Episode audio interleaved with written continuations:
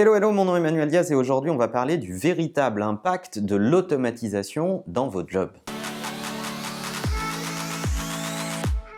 Alors pour la réflexion du jour, quand on va parler d'automatisation, on va le prendre sous l'angle des robots, des chatbots, de ces petits morceaux d'algorithmes qui permettent de prendre des tâches identifiées, de les automatiser et de les faire traiter par des robots plutôt que par des humains. Et c'est de cela dont on va parler aujourd'hui. Il y a une peur assez irrationnelle autour de l'automatisation du travail et on a lu des centaines d'articles qui disent « Ouh là là, attention, c'est la fin du boulot pour les humains, l'automatisation va menacer les humains ». Moi je pense que c'est c'est exactement le contraire. En réalité, c'est pas l'automatisation qui va menacer les jobs, c'est ne pas comprendre ce qu'est l'automatisation qui va menacer les jobs. Chez Imakina, on a lancé un certain nombre de chantiers pour fabriquer des robots intelligents dans notre quotidien. Vous savez, toutes ces tâches qui nous emmerdent un peu régulièrement sur euh, n'oublie pas de poser tes congés, est-ce que tu as bien euh, fait ta note de frais, etc., etc. Bref, toutes ces tâches qui donnent le mauvais rôle à un certain nombre d'humains, qui les font passer pour des gens réberbatifs, à vous euh, rappeler sans arrêt les mêmes choses, eh bien on a choisi de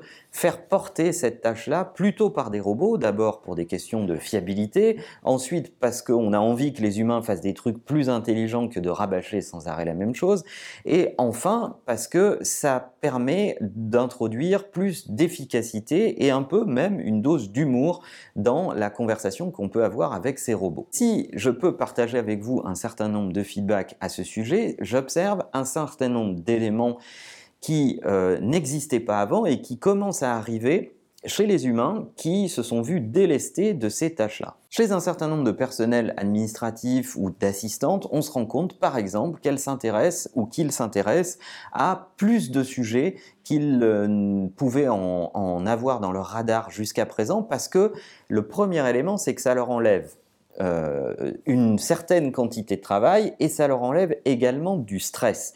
Donc ces personnes-là se voient beaucoup plus disponibles pour être ouvert à de nouvelles idées, à proposer de nouvelles choses, à faire de la veille, à se former. J'en veux pour exemple un jeune assistant développeur dans nos équipes qui, en travaillant sur la mise au point de ses robots, s'est vu délesté d'un certain nombre de tâches, a trouvé que c'était une bonne nouvelle et s'est passionné pour la modélisation des processus, puisque pour fabriquer un robot, il faut modéliser un processus, et s'est beaucoup auto-formé sur la modélisation des processus et a commencé même à passer des certifications à ce sujet. Voilà les exemple de ce que peut provoquer l'automatisation et l'arrivée de l'automatisation dans votre travail. En fait, l'impact des robots, ça n'est pas la disparition des jobs, mais l'obligation de se former et d'aiguiser sa curiosité tout le temps. Oui, il y a une certaines menaces, entre guillemets, qui planent parce que les, les, tâches de bas étage vont disparaître, mais c'est également une extraordinaire opportunité pour se recycler, pour être curieux, pour apprendre de nouvelles choses et fabriquer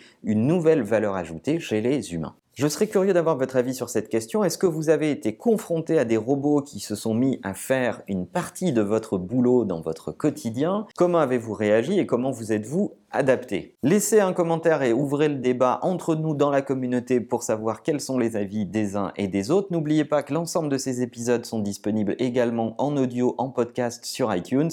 Et en attendant que la meilleure façon de marcher, c'est de vous abonner. À bientôt